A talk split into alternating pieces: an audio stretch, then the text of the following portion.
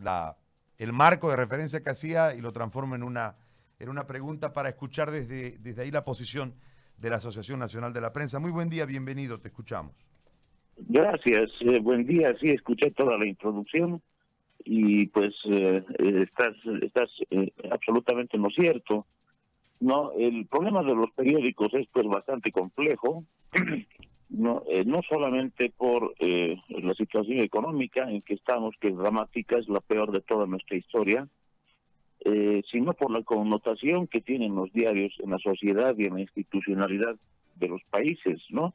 De este país o de cualquier otro del, del planeta los periódicos somos una suerte, que te digo, de instituciones de la democracia, no de patrimonios de la prensa boliviana. Son empresas que se construyen no en seis meses, no en un año, no, sino eh, a través de las décadas. Eh, y bueno, en Bolivia tenemos periódicos, un par al menos que tienen, eh, son centenarios. Allá en Santa Cruz, que está la empresa periodística más grande, eh, bueno, tiene más de medio siglo de vida, por ejemplo, eh, y bueno, el principal capital de los periódicos es su credibilidad, porque nosotros trabajamos no con la información efímera, no, este, nosotros escribimos el registro histórico de la vida cotidiana de los pueblos, eh, ya te imaginarás con eso la importancia que tienen los periódicos, o diciéndolo de otra forma, escribimos la historia cotidiana de, nuestras comunidades. Y desde que hemos parado hace un poco más de tres semanas, pues existe un vacío total en ese registro histórico de nuestras vidas. Como imaginarás, eh, por esa razón que varios hemos vuelto a circular en formato semanal, temporalmente, pero al margen de aquello, eh, el problema, lo que motiva nuestra gestión ante el gobierno, es la situación económica de los periódicos, que con todo lo que acabo de decirte está suficientemente fundamentado, ¿no?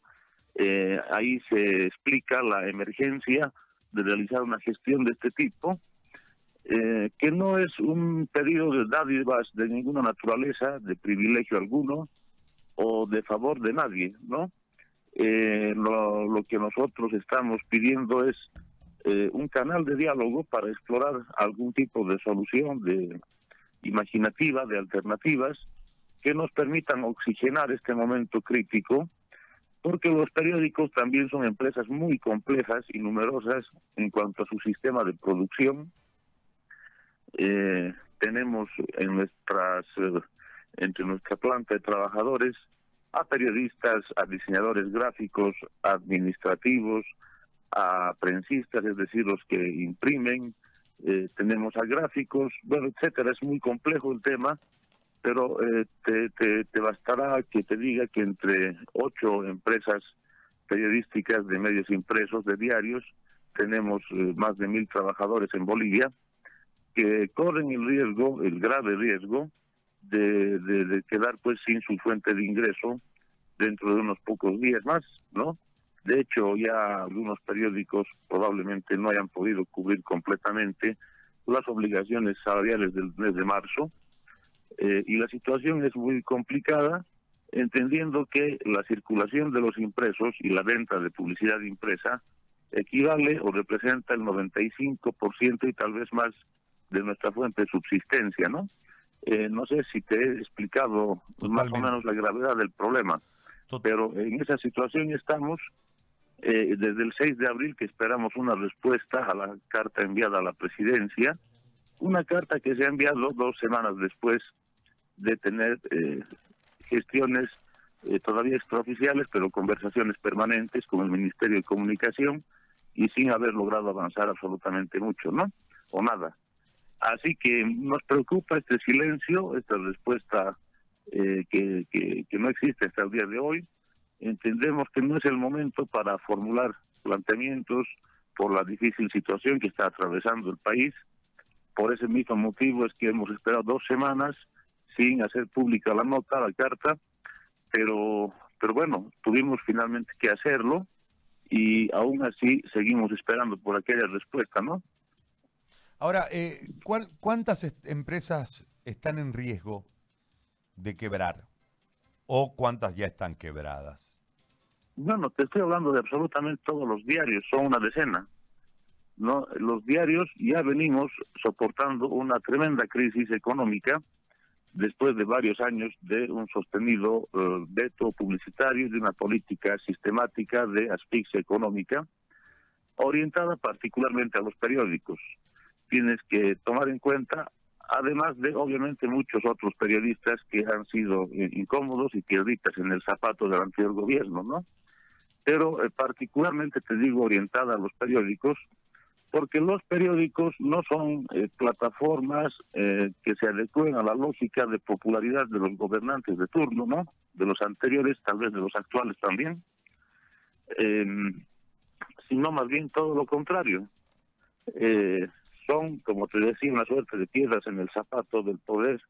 Hoy lo han sido siempre, ¿no? Así que mm, el anterior gobierno particularizó eh, esta campaña de asfixia en las empresas periodísticas impresas. Eh, hemos resistido apenas a esos, a más de una década de, ataques. Acabamos de salir de la crisis que ha sido muy dura de la, de, de la movilización política de octubre y noviembre, donde el país estuvo parado un mes y los diarios hemos seguido trabajando en las mismas condiciones en que ahora, sin tener un, centavo de, ingreso, ¿no? Pero aún así hemos circulado todos los días y se nos viene encima esto, bueno, que escapa a la voluntad de, todos, ¿no? De todos, pero la situación es dramática y creo que reclama un acto de responsabilidad institucional de nuestros gobernantes, porque eh, de lo que estamos hablando es de la vida de instituciones, como decía, de la democracia eh, del país, instituciones fundamentales en la vida de cualquier eh, nación del planeta. Muy bien.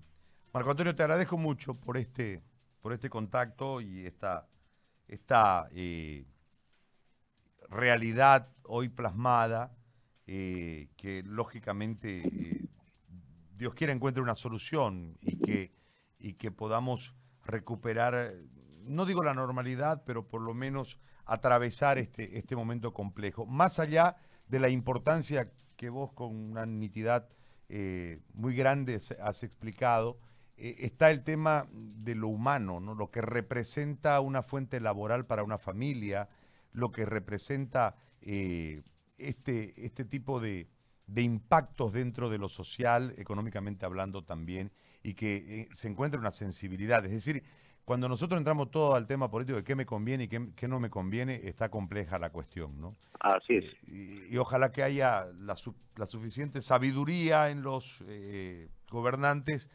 para orientar este tema y poder auxiliar de alguna manera a este sector tan importante de la democracia y de la historia. Gracias, Marco.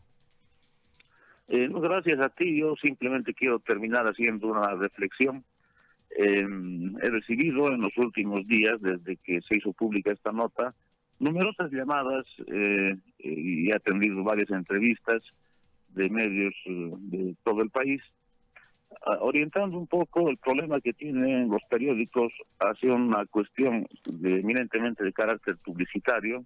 Y esto no es así, no, eh, no es así, yo quiero que se comprenda muy bien que nosotros no estamos yendo a pelear una porción de la torta de absolutamente nada, ¿no? Eh, la situación y la connotación, como lo he explicado, es totalmente otra, y la emergencia de esta, de esta gestión es, como tú lo dices bien, es pasar esta crisis eh, pudiendo cumplir con nuestros trabajadores, nada más, ¿no?